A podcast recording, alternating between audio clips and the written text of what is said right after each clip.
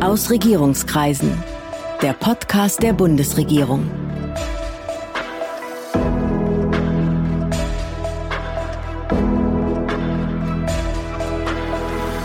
Hallo, willkommen zu Ausregierungskreisen, dem Podcast der Bundesregierung. Ich bin Sven Siebert und ich bin Gastgeber dieses Podcasts. Wir widmen uns heute wieder der neuen Bundesregierung, aber es wird natürlich auch um den Ukraine-Krieg gehen und was er für uns bedeutet. Ich habe heute Silvia Bender zu Gast. Sie ist Staatssekretärin und Amtschefin im Bundesministerium für Ernährung und Landwirtschaft. Guten Tag, Frau Staatssekretärin. Guten Tag. Frau Bender, alle reden darüber, was der Krieg in der Ukraine auch für uns bedeutet. Aus Ihrer Sicht, aus der Sicht des Bundesministeriums für Ernährung und Landwirtschaft, droht durch den Krieg und die Spannungen mit Russland eine Versorgungskrise? So schrecklich dieser Krieg mitten in Europa für uns ist, ähm, hat er eine Folge nicht für Deutschland und die EU, nämlich Probleme bei der Versorgung mit Lebensmitteln. Man kann ganz klar sagen, die Versorgung unserer Bevölkerung mit Lebensmitteln in Deutschland und in der EU ist sichergestellt. Und vor dem Hintergrund möchte ich auch ganz klar sagen, es gibt keinen Anlass für Hamsterkäufe, denn die setzen Lieferketten nur unnötig unter Druck. Und äh, wir sollten alle Vernunft bewahren und Produkte nur in haushaltsüblichen Mengen einkaufen. Das heißt, wenn ich jetzt im Supermarkt bin und das Mehlregal ist leer, dann liegt es nicht daran, dass es nicht mehr genügend Mehl auf dem Markt gibt, sondern dass zu viele zu viel in zu kurzer Zeit gekauft haben. Genau, daran liegt es. Darum haben ja auch einige Handelsunternehmen schon Vorgaben gemacht, wie viel Öl und Mehl man noch kaufen darf, nämlich vielleicht zwei Flaschen Öl und äh, drei Tüten Mehl. Das liegt daran, dass die Handelsketten mit der Nachlieferung nicht nachkommen, wenn man plötzlich zehn Flaschen Sonnenblumenöl kauft. Und das nicht nur einer tut, sondern jeder zweite Kunde. Sie haben über Deutschland und die EU gesprochen, aber wir gucken ja auch in den Rest der Welt, vor allem ähm, Entwicklungs- und Schwellenländer, die sich selbst nicht ausreichend mit Lebensmitteln versorgen können, sind auf Getreideimporte aus Russland und der Ukraine angewiesen. Was bedeutet das jetzt für uns? Tatsächlich fallen im Moment Exporte aus der Ukraine aus. Und das kann zu Versorgungskrisen in anderen Teilen dieser Welt führen, insbesondere eben in den Staaten, die von Importen abhängig sind, zum Beispiel im Norden Afrikas oder auch auf der arabischen Halbinsel. Wichtig ist aber auch zu unterstreichen, dass die Exporte aus Russland im Moment noch funktionieren, denn anders als in der Ukraine wird dort ja angebaut, äh, bestehen dort noch die Handelsbeziehungen. Ob Russland irgendwann Weizen als geopolitisches Machtinstrument einsetzt, das bleibt tatsächlich abzuwarten. Im Moment fehlen auf dem Markt vor allem die Exporte aus der Ukraine. Und hier geht es darum, tatsächlich dafür zu sorgen, dass einerseits die Marktunsicherheiten nicht zu massiven Preissteigerungen führen. Deswegen ist es wichtig, dass alle anderen äh, Staaten ihre Märkte offen halten und weiter äh, normalen Handel betreiben.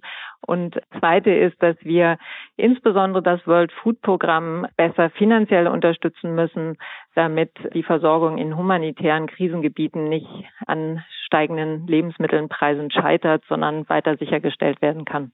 Man muss vielleicht dazu sagen, dass Russland der wichtigere Weizen- oder Getreideexporteur ist als die Ukraine. So ist es. Russland exportiert mehr, was die Gesamtmenge angeht. Allerdings muss man auch feststellen, dass zum Beispiel das World Food Programm bis dato 50 Prozent des Weizens aus der Ukraine bezogen hat. Also da gibt es schon auch Verwerfungen, mit denen wir uns jetzt auseinandersetzen müssen. Kann eine Situation eintreten, in der die Gesamtmenge von Getreide auf der Welt nicht mehr ausreicht, wenn die Russen beispielsweise ihre Märkte schließen? Wir haben ja unendlich viel Menge an Getreide auf dieser Welt, was im Moment gar nicht für die direkte Ernährung eingesetzt wird, sondern für Futtermittel. 60 Prozent äh, der deutschen Ernte von Getreide, aber auch 48 Prozent der weltweiten Ernte werden von Getreide gehen in Futtertröge. Außerdem haben wir auch die Nutzung von Getreide im Bereich des Ethanols und damit im Tank. Das heißt, bevor wir in eine Situation kommen, dass wir nicht mehr genügend Getreide auf dieser Welt haben, gibt es noch viele Stellschrauben, die man drehen kann. Und ähm, die müssen wir uns als Weltgemeinschaft auch anschauen. Wir kommen gleich nochmal zu den Futtertrögen. Bundeskanzler Scholz hat ja im Bundestag nach dem Beginn des Angriffs auf die Ukraine von einer Zeitenwende gesprochen. Da ging es ja vor allem um äh, die Außen- und Sicherheitspolitik und um die Energiepolitik natürlich. Aber würden Sie sagen, es gibt auch eine Zeitenwende in Ernährung und Landwirtschaft? Was vielleicht neu ist, ist, dass wir eben beobachten müssen, Ernährungssicherung, Exporte von Lebensmitteln kann zur strategischen Waffe werden. Damit müssen wir uns, glaube ich, auseinandersetzen. Die andere Sache ist, dass wir eigentlich ähnlich wie bei der Energiewende feststellen müssen, es wäre besser, wir wären mit der Transformation von Land- und Ernährungswirtschaft schon weiter auf dem Weg zu einer Stärkung der Kreislaufwirtschaft, äh, auf dem Weg hin zum Unabhängigmachen von fossilen Brennstoffen. Äh, denn dann würde diese, dieser Krieg weniger Einfluss auf die Land- und Lebensmittelwirtschaft haben, als er das nun hat. Sie selbst sind ja Ihr Berufsleben lang mit Biolandbau und mit Naturschutz in der Landwirtschaft beschäftigt gewesen. Hätten Sie gedacht, dass es für uns hier nochmal um solche Fragen der Versorgungssicherheit bis hin zur geostrategischen Bedeutung der Landwirtschaft geht? Als ich in den 90ern Landwirtschaft studiert habe, hätte ich tatsächlich nicht gedacht, dass äh, Landwirtschaft nochmal ein Thema mit so wichtiger, globaler und mit so hoher politischer Bedeutung wird. Allerdings hat sich jetzt ja schon in den letzten Jahren, also seit eigentlich der Jahrtausendwende angedeutet, dass Landwirtschaft tatsächlich wichtiger wird, auch weil es in den anderen Krisen, mit denen wir uns beschäftigen, eine wichtige Rolle spielt. Denn auch wenn im Moment der Fokus ganz zu Recht auf dem Ukraine-Krieg liegt als der Krise, die uns im Moment am meisten beschäftigt, haben wir ja andere Krisen, die wir auch noch bewältigen müssen. Die Klimakrise, das Artensterben. Und hier hat sich eigentlich in den letzten Jahren schon angedeutet, dass äh, Landwirtschaft da eine ganz wichtige Rolle spielt, um diese Krisen zu bewältigen. Was es jetzt wirklich braucht, ist die Transformation eben der Land- und Lebensmittelwirtschaft auch ein Stück weit weg von einem System, was auf eine absolute Gewinnmaximierung angelegt ist auf Kosten von Umwelt, Klima und auch Tieren hin zu nachhaltigen Produktionssystemen. Sie sprachen gerade schon von den Stellschrauben, an denen man noch drehen kann, um eine Versorgungskrise zu vermeiden. Jetzt sagen manche Leute, in dieser Situation, in der wir jetzt sind, stehen Artenschutz und Klimaschutz, Tierschutz eher hinten an. Wir haben dringendere Probleme. Da würden Sie ja wahrscheinlich widersprechen, oder? Auf alle Fälle, wie eben schon angedeutet, wir haben eine Lage der multiplen Krisen, mit denen wir uns ja, so, so belastend das jetzt auch ist, auch wirklich weiterhin parallel beschäftigen müssen. Es wäre wirklich fahrlässig jetzt äh, aufgrund des Krieges die Klimakrise oder eben das Artensterben auszublenden. Denn auch Klimakrise und Artensterben sind Treiber für Hunger. Also wenn wir es nicht schaffen, unsere Ökosysteme so zu erhalten, dass sie funktionsfähig bleiben, dann werden uns Hungerkrisen immer intensiver begleiten. Im Koalitionsvertrag heißt es ja, die Entwicklung der Tierbestände soll sich an der Fläche orientieren und muss im Einklang stehen mit Zielen des Klima-, Gewässer-, Emissionsschutzes und so weiter. Was ist denn im Einklang mit diesen Zielen? So große Tierbestände, wie wir sie heute haben? Kleinere? Größere? Wir müssen die äh, Tierbestände in Deutschland tatsächlich ein Stück weit abbauen, um unsere Klimaziele zu erreichen. Und wir brauchen zudem eine bessere Verteilung über die Fläche. Denn wir haben ja bestimmte Regionen in Deutschland, wo sich die Tierhaltung massiv konzentriert. Der Schweinegürtel. In Niedersachsen genau ja. oder im Münsterland genau dort. Und wir haben andere Regionen, wo nahezu keine Tierhaltung mehr stattfindet, was auch äh, mit dem Blick auf regionale Wertschöpfungskreisläufe und auch einem Kreislaufgedanken auf dem landwirtschaftlichen Betrieb misslich ist. Und äh, von daher braucht es einerseits einen Abbau von Beständen, es braucht eine andere Flächenverteilung und es braucht natürlich auch den Umbau der Tierhaltung hin zu Haltungssystemen, die tiergerecht sind. Bedeutet das, Deutschland wird weniger Fleisch produzieren? Ja, das bedeutet es. Und das ist auch richtig, denn einerseits produzieren wir heute schon in manchen Bereichen, zum Beispiel beim Schweinefleisch, deutlich über unserem eigenen Konsum. Da haben wir äh, Selbstversorgungsgrade von 120 Prozent.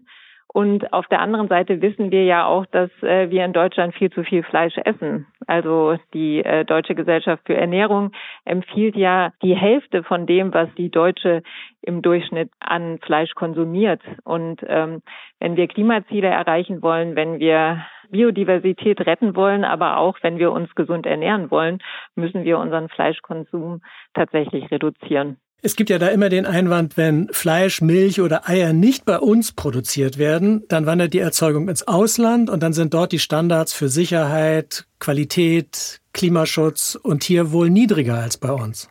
Um dem vorzubeugen, wollen wir ja verschiedene Kennzeichnungen einführen. Das eine ist, dass wir eine Haltungskennzeichnung einführen wollen für tierische Produkte, wo ganz klar für den Verbraucher und die Verbraucherin erkennbar ist, in welcher Haltungsform und mit welchem Standard das Tier gehalten wurde. Das zweite ist, dass wir eine Herkunftskennzeichnung einführen wollen. Hier macht sich im Moment auch die Europäische Kommission auf den Weg. Wir warten da und schauen und äh, bringen uns in diese europäische Debatte ein. Aber wenn das nicht zügig genug kommen sollte, dann würden wir eben auch national tätig werden, um auch die Herkunft unserer Lebensmittel kennzeichnen zu können. Und es braucht dann als drittes aber auch noch Aufklärung und ähm, Unterstützung für Verbraucherinnen und Verbraucher. Da soll ja auch unsere Ernährungsstrategie ansetzen, die wir jetzt entwickeln, eben Menschen bewusst zu machen, dass es wichtig ist, auf die Herkunft zu achten, auf die Standards zu achten, unter denen die Produkte erzeugt werden und sich gesund zu ernähren. Das heißt, das Ziel der Verringerung des Fleischkonsums ist ein Bildungsprozess.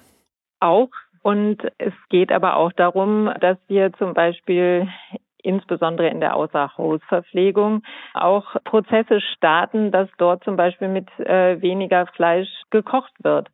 Und das wird auch Teil dieser Ernährungsstrategie sein, dass wir uns insbesondere den Bereich Außerhausverpflegung, wirklich von der Kita-Verpflegung angefangen bis hin zur Kantine im Unternehmen anschauen werden, um dort die Vorgaben der Deutschen Gesellschaft für Ernährung für ein gesundes Essen, was ja auch eben weniger Fleischkonsum bedeutet, auch umzusetzen. Und anfangen werden wir natürlich bei den Kantinen des Bundes. Ja, und mit Erfolg, also ich meine, gibt es etwas, was Ihnen schmeckt, was kein Fleisch hat? Ja, ziemlich viel. Ich habe zwei vegetarische Söhne zu Hause. Von daher kochen wir nur noch ohne Fleisch.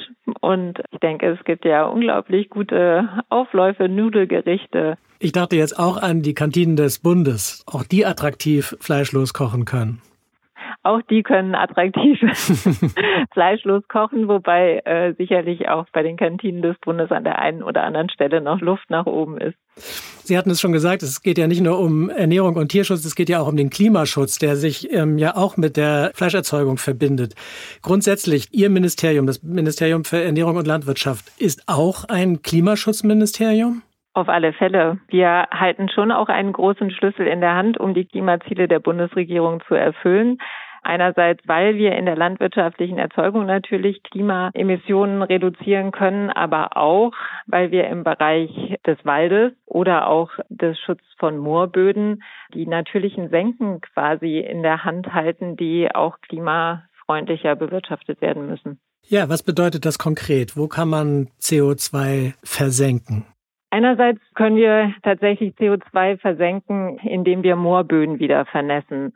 Ähm, oder zumindest der erste Schritt wäre, dass wir die stetigen Emissionen aus diesen Moorböden erstmal beenden und dann, wenn wir dahin kommen, dass Moore anfangen, sich zu renaturieren, da auch neues CO2 binden können. Das ist eine große Herausforderung, die wir gemeinsam mit der Landwirtschaft gehen müssen, denn es werden im Moment Moorböden, insbesondere natürlich im Norddeutschland, in der norddeutschen Tiefebene, für die Landwirtschaft genutzt, sowohl als Acker als auch als Grünland. Und hier Wege zu finden, wie äh, diese Standorte wieder vernässt werden können und trotzdem noch in bestimmtem Maße äh, für eine landwirtschaftliche Produktion zur Verfügung stehen. Ähm, die müssen entwickelt werden und diese Wege müssen gemeinsam gegangen werden mit der Landwirtschaft. Das ist ein ganz wichtiger Hebel, um Klimaemissionen aus der Landwirtschaft zu reduzieren. Wie eng ist die Abstimmung mit den anderen Klimaschutzministerien? Also nicht nur mit dem Wirtschaftsministerium, sondern auch Verkehr und so weiter. Gibt es sowas wie ein Klimakabinett oder läuft das alles in der gesamten Bundesregierung?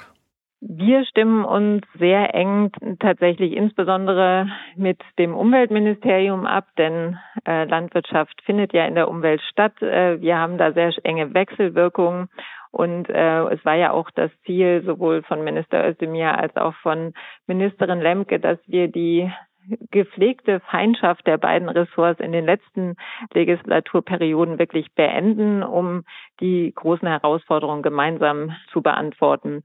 Äh, wir stehen auch in einem engen Austausch mit dem Klimaschutzministerium. Zum Beispiel haben wir dann in diesem Dreierverbund auch gerade ein Papier äh, zum Thema Photovoltaikausbau auf den Weg gebracht, Verkehrsministerium ist für uns tatsächlich eher mit dem Blick auf die ländlichen Räume ein wichtiger Gesprächspartner, weniger jetzt ganz konkret beim Thema Klimaschutz. Und sitzen Sie dann mit den anderen Staatssekretärinnen zusammen oder läuft das zunächst mal irgendwie auf Fachebene, auf, auf Arbeitsebene? Wie geht das? Das hängt tatsächlich von der jeweiligen Thematik ab. Also natürlich arbeiten die Ressorts auf Fachebene ganz intensiv zusammen, um verschiedene Vorlagen oder Vorhaben der Bundesregierung gemeinsam zu entwickeln. Und beides ist möglich. Das eine ist, dass die Fachebenen erstmal arbeiten und dann die Staatssekretäre zu einem späteren Zeitpunkt dazukommen, um dann die letzten politischen Entscheidungen zu treffen. Aber es gibt natürlich auch Prozesse, die erstmal auf der Ebene der Staatssekretärinnen und Staatssekretäre eingerührt werden, bevor dann die Fachebenen damit betraut werden, es weiter auszuarbeiten. Auf der einen Seite stehen die Verbraucher, die auf veränderte Ernährungsempfehlungen oder auf höhere Preise reagieren. Auf der anderen Seite haben wir die Erzeuger. Wir haben schon in der letzten Legislaturperiode hier in Berlin wochenlang immer wieder Bauerndemos erlebt und es ging immer darum, dass Landwirtinnen und Landwirte um ihre Existenz fürchten. Auf welche Art von Auseinandersetzungen stellen Sie sich jetzt ein? Als Folge dieser Proteste in der letzten Legislaturperiode ähm, hat ja die Bundeskanzlerin AD die Zukunftskommission Landwirtschaft einberufen, wo die verschiedenen Interessensgruppen von den Erzeugern über Handel, Verarbeitung bis hin zu den Umweltverbränden, den Verbraucherschützern an einem Tisch saßen und sich überlegt haben, wohin müssen wir denn mit der Landwirtschaft, um die großen globalen Fragen auch beantworten zu können. Und ähm, auch wenn ich es nie für möglich gehalten hätte, tatsächlich ist da ja ein Abschlussbericht rausgekommen, der wirklich den Weg aufzeigt und den Weg auch gut aufzeigt und der für uns auch Orientierung in unserer Politik ist. Und es hat sich eine neue Form des Zusammenarbeitens zwischen den verschiedenen Interessensgruppen etabliert, ähm, auf die wir jetzt im Moment auch sehr gut zurückgreifen können. Ich denke, alle Bereiche sind im Grunde aus ihren Gräben rausgekommen und haben in einem intensiven Diskurs Kompromisslinien gefunden. Und äh, das erleichtert uns ehrlich gesagt die Arbeit. Nichtsdestotrotz gibt es auch Landwirte, Landwirtinnen, äh, die sagen, ihr ähm, mit eurer Politik gefährdet ihr unsere Betriebe. Das liegt natürlich an vielen Stellen auch daran, dass die Wertschöpfung, die auf den landwirtschaftlichen Betrieben ankommt, doch sehr überschaubar ist. Das heißt, die verdienen zu wenig. Ja, sie verdienen zu wenig für das, was sie leisten. Und das ist ein zweiter Bereich, der uns ein Anliegen ist zu ändern.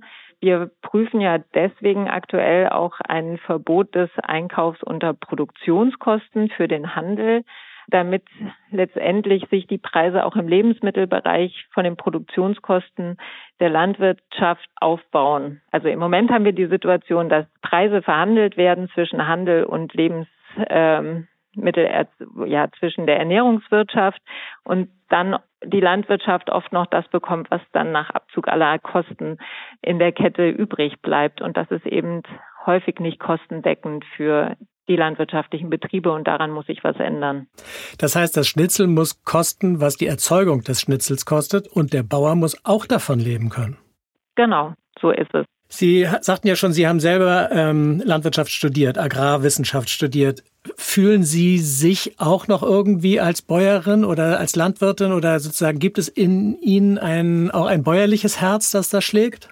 Auf alle Fälle. Also ich bin ja keine praktische Landwirtin, aber ich habe Gott sei Dank ähm, viele Freundinnen und Freunde, die noch in der praktischen Landwirtschaft tätig sind. Das heißt, ich bekomme da auch viel mit, was auf Betrieben passiert. Und mir ist es tatsächlich ein absolutes Anliegen, dass Landwirtinnen und Landwirte von dem, was sie tun, auch leben können und dass sie auch ähm, eine Wertschätzung bekommen für das, was sie tun, nämlich äh, gute Lebensmittel für uns zu erzeugen. Und äh, mir ist es auch wichtig, deutlich zu machen, viele Entwicklungen in der Landwirtschaft, das liegt mehr an den politischen Rahmensetzungen oder ausschließlich an den politischen Rahmensetzungen die Landwirtschaft eben auch in diese Richtung getrieben hat. Und es ist ähm, nicht die Einzelentscheidung des Betriebes gewesen, so oder so zu agieren. Und deswegen glaube ich, ist es wichtig, andere agrarpolitische Rahmenbedingungen zu setzen, damit äh, die Landwirtschaft gut arbeiten kann und gut von dieser Arbeit leben kann und weiter gute Lebensmittel für uns produzieren kann. Weil wir ein Podcast sind, ähm, stellen wir zum Schluss immer die Frage danach, was ist Ihr Lieblingspodcast? Ehrlich gesagt höre ich keine Podcasts, weil ich ein lesender Mensch bin und kein hörender Mensch und deswegen lese ich lieber. Vielen Dank. Das war Silvia Bender. Vielen Dank für das Gespräch. Vielen Dank von meiner Seite. Demnächst geht es hier weiter mit weiteren Gesprächspartnerinnen aus der Bundesregierung und ich hoffe, Sie als Zuhörerin oder Zuhörer sind dann wieder dabei. Das war Aus Regierungskreisen, der Podcast der Bundesregierung. Mehr Informationen zur Politik der Bundesregierung finden Sie auf bundesregierung.de und auf unseren Social-Media-Kanälen.